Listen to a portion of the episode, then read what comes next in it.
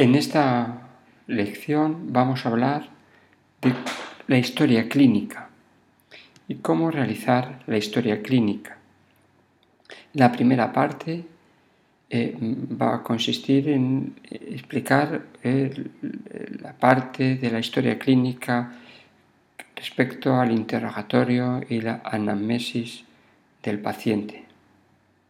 En otra presentación contaremos la parte de exploración física. La historia clínica es el elemento fundamental del historial clínico. En el historial clínico tenemos las radiografías, los análisis, las pruebas complementarias, pero el cuerpo del historial clínico es la historia clínica del paciente. La obtención y la manera de hacerlo depende de la habilidad del médico, de la habilidad del estudiante para obtener una anamnesis cuidadosa y una muy buena exploración física. Las habilidades se adquiere con la experiencia, pero es importante siempre mantener una buena atención para adquirir esas habilidades. No os desesperéis eh, porque no hagáis bien las historias clínicas al principio, pero es muy importante tener la información para hacerlo bien. Es una técnica que se aprende y se perfecciona. Por lo tanto, hay que aprenderla y luego hay que perfeccionándola haciéndola. Y cuanto más hagamos, mejor lo haremos. Ya os, os daréis cuenta que cuando nos ponemos a escuchar al paciente descubrimos no solamente a la paciente, al enfermo, algo que nos cuenta su enfermedad, sino que también nos va a contar algo acerca de sí mismo, algo del el enfermo como persona. Por lo tanto, es un elemento que da una grandísima oportunidad al médico para establecer una muy buena relación del médico y paciente. Como estudiantes, es una buena oportunidad para acercarnos a ese paciente que luego le vamos a seguir viendo en sucesivas visitas. Por lo tanto, es un elemento fundamental que nos permite conocer también al paciente como persona, sus deseos, sus inquietudes personales, sus sentimientos. Es más allá que simplemente la enfermedad del paciente. Es, ¿Qué es la historia clínica? Es un documento, es un documento que es docente, que lo vamos a emplear nosotros para ver eh, lo que le pasa al paciente, es un elemento científico que nos va a permitir en algunos momentos recoger información para adquirir experiencia con otros casos que le pasen lo mismo y tiene una vertiente humana que ya hemos comentado antes de acercarnos del médico al paciente. Como dije al principio, hay dos partes de la historia clínica, una parte del interrogatorio eh, o anamnesis y una parte de exploración física. Y a partir de ahora nos vamos a centrar en el interrogatorio o anamnesis. Lo primero es la ficha del paciente, luego pasaremos al motivo de consulta, la enfermedad actual, los antecedentes personales de interés, los antecedentes familiares y por último el interrogatorio por aparatos o sistemas. En la ficha del paciente, eso vamos a recoger el nombre del paciente, la edad, el sexo, el estado civil, de dónde es, el origen, el lugar de residencia, si vive en Alicante o vive en Elda o en Elche, la ocupación que tiene ahora mismo y si es jubilado, la ocupación que ha tenido, si ha trabajado en el asbesto, en una empresa de amianto, de cerámica, es muy importante. Luego, el motivo de consulta, la siguiente parte, el motivo de consulta es por lo que viene el paciente. Es una frase, una línea, no es más. Tenemos que recoger, acude por disnea progresiva de tres días de evolución, por ejemplo, cefalea intensa y náuseas, diarrea y fiebre de 24 horas. Es simplemente una línea. en la enfermedad actual. La enfermedad actual es un interrogatorio que nos sirve para obtener información sobre los diversos aspectos que lo que le pasa al paciente. Debemos permitir que el paciente se exprese libremente,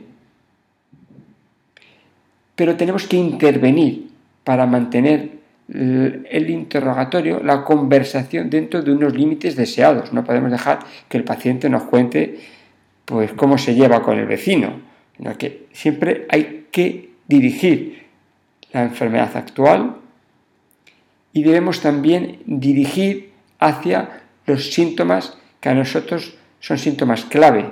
El paciente sabemos que viene por una insuficiencia respiratoria que está con tos y le vamos a preguntar cosas dirigidas a las características de esa tos o las características de esa disnea o las características de esa dificultad para respirar que tiene por la noche.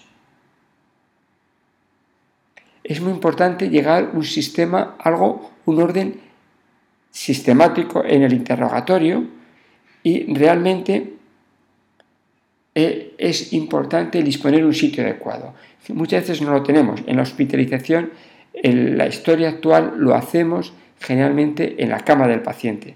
No es lo más, eh, es lo que tenemos, pero lo ideal es hacer un sitio privado. Y debemos siempre intentar que eh, estamos comprendiendo todo lo que el paciente nos está transmitiendo. Hay que comprender al paciente eh, y hay que comprender también que nos comprenda lo que le estamos preguntando, que nos conteste realmente lo que queremos que nos conteste. La información la vamos a tener o directamente del paciente y algunas veces de los padres, de los hijos o de amigos, muchas veces de una forma indirecta. Hay que siempre tener en cuenta la historia actual cuándo comenzó los síntomas y la evolución de la enfermedad indicar el inicio y cómo evoluciona la enfermedad, no describirlo todo de una forma lineal, que empezó de una manera, progresó de otra y acabó de tal manera que tiene que el paciente ingresar. Tres partes. Hay que anotar todas las características que podamos llevar a cabo en el interrogatorio eh, por aparato, ir anotando todo y luego hacer la historia clínica posteriormente. Y es que es muy importante siempre buscar un síntoma clave y interrogar dirigidamente hacia ese síntoma clave. Por lo tanto, tenemos, es importante, los síntomas positivos del paciente, clave en el cual vamos a centrar, pero también los síntomas negativos. Tenemos que ver que el paciente no tiene tos, no tiene expectoración, no tiene moco, no tiene pus en las deposiciones, etc.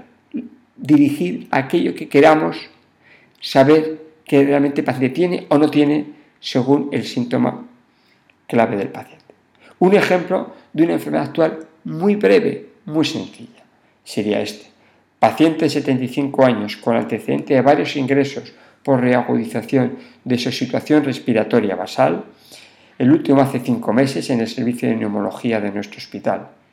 En situación basal de disnea a mínimos esfuerzos, acude por un aumento de su disnea acompañado de tos, expectoraciones curas de 5 días de evolución. El paciente acudió a su centro de salud y su médico le pautó paracetamol y también aumentó la dosis de broncodilatadores. A pesar del tratamiento, el paciente empeoró de los síntomas respiratorios y la disnea progresó hasta hacerse de reposo con la tenía que dormir en el sillón. En el último día presentó fiebre con escalofríos y dolor en el costado derecho que aumentaba con la inspiración y que le impedía dormir. Por ello consultó de nuevo con su médico y le indicó que acudiera al hospital. No refiere eh, edemas en miembros inferiores ni disminución de la diuresis. Esto sería un ejemplo de lo que debería contener básicamente la enfermedad actual dentro de la historia clínica. A continuación pasamos a los antecedentes personales, muy importantes. estos antecedentes personales, posteriormente familiares y sociales, aportan mucha información esencial en la enfermedad actual porque vamos a preguntarle por antecedentes que nos van a ubicar mejor en la enfermedad actual del paciente. Y hay autores, hay médicos que empiezan primeramente por los antecedentes personales antes de empezar por la enfermedad actual, porque los antecedentes nos presentan la enfermedad actual del, paciente. Los antecedentes, primeramente que le vamos a preguntar es alergias, si es alérgico a algún medicamento o no tiene alergias medicamentosas. Le vamos a preguntar por antecedentes cardiovasculares, clave, si tiene hipertensión, cardiopatía isquémica, diabetes o hipercolesterolemia, básicamente. También desde cuándo, si es hipertenso de hace 20 años, si tiene cardiopatía isquémica y le han hecho alguna prueba al cardiólogo de hace 5 años, si es diabético y toma pastillas para diabetes desde hace 12, etcétera, etcétera. También le podemos preguntar si ha tenido alguna neoplasia o sabemos que ha tenido neoplasia porque no lo han dicho los hijos. Hay que preguntar intervenciones quirúrgicas, pues gente mayor las cataratas, por ejemplo, cirugía abdominal, cirugía de golpes, de rodillas, mm, de fracturas, de accidentes. Y luego preguntarle otros antecedentes que el paciente considera que son relevantes, si ha tenido alguna enfermedad importante en la juventud, en la infancia. Yo le suelo preguntar si eso pasó antes de casarse o después de casarse, antes del primer hijo o después de su primer hijo, cuando fue la mili o no fue la mili, etc. Yo lo ubico en el tiempo en estos pacientes. En algunas mujeres, especialmente en las mujeres jóvenes, hay que hacer una, preguntar por los antecedentes ginecológicos y obstétricos, el número de embarazos, abortos, el número de nacidos, el número de embarazos gemelales, si tiene necesarias y la fecha, en este caso la última regla, si son gente más joven, si son gente mayor, pues lo único que le vamos a preguntar, fundamentalmente el número de embarazos y de nacidos que ha tenido, y los fármacos que toma el paciente. Es fundamental recoger los fármacos.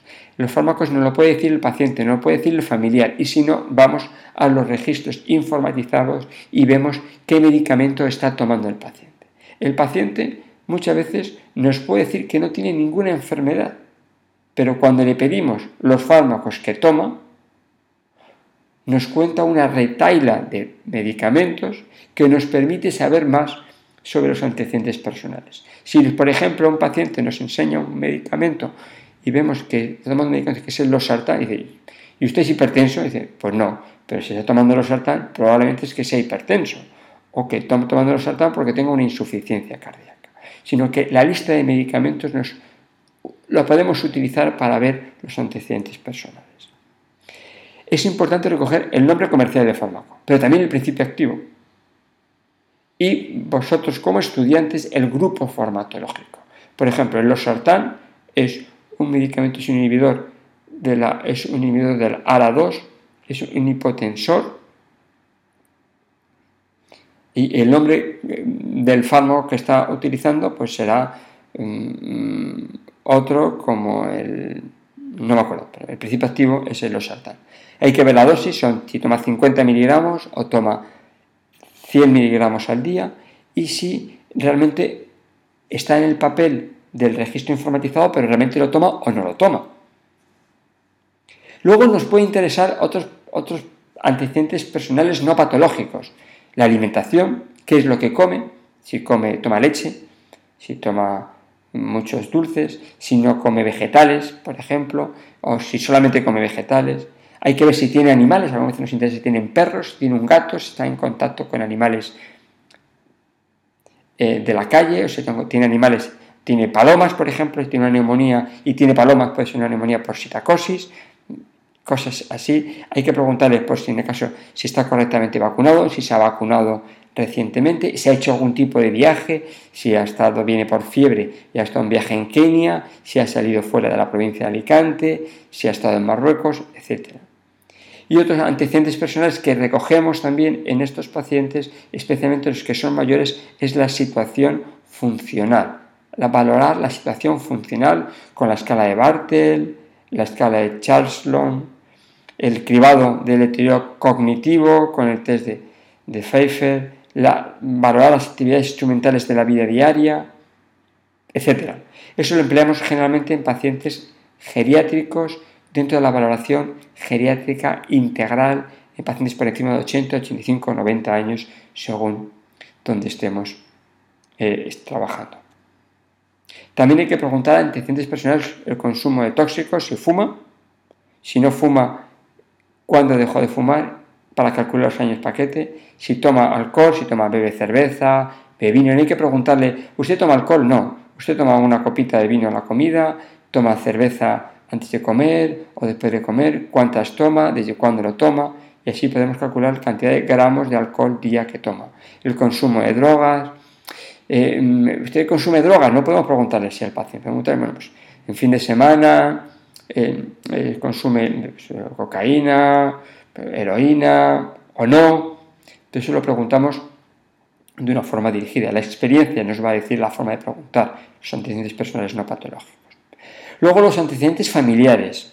Hay que preguntar muchas veces antecedentes familiares, podemos coger siempre dirigidos de la enfermedad actual que a nosotros nos interesa.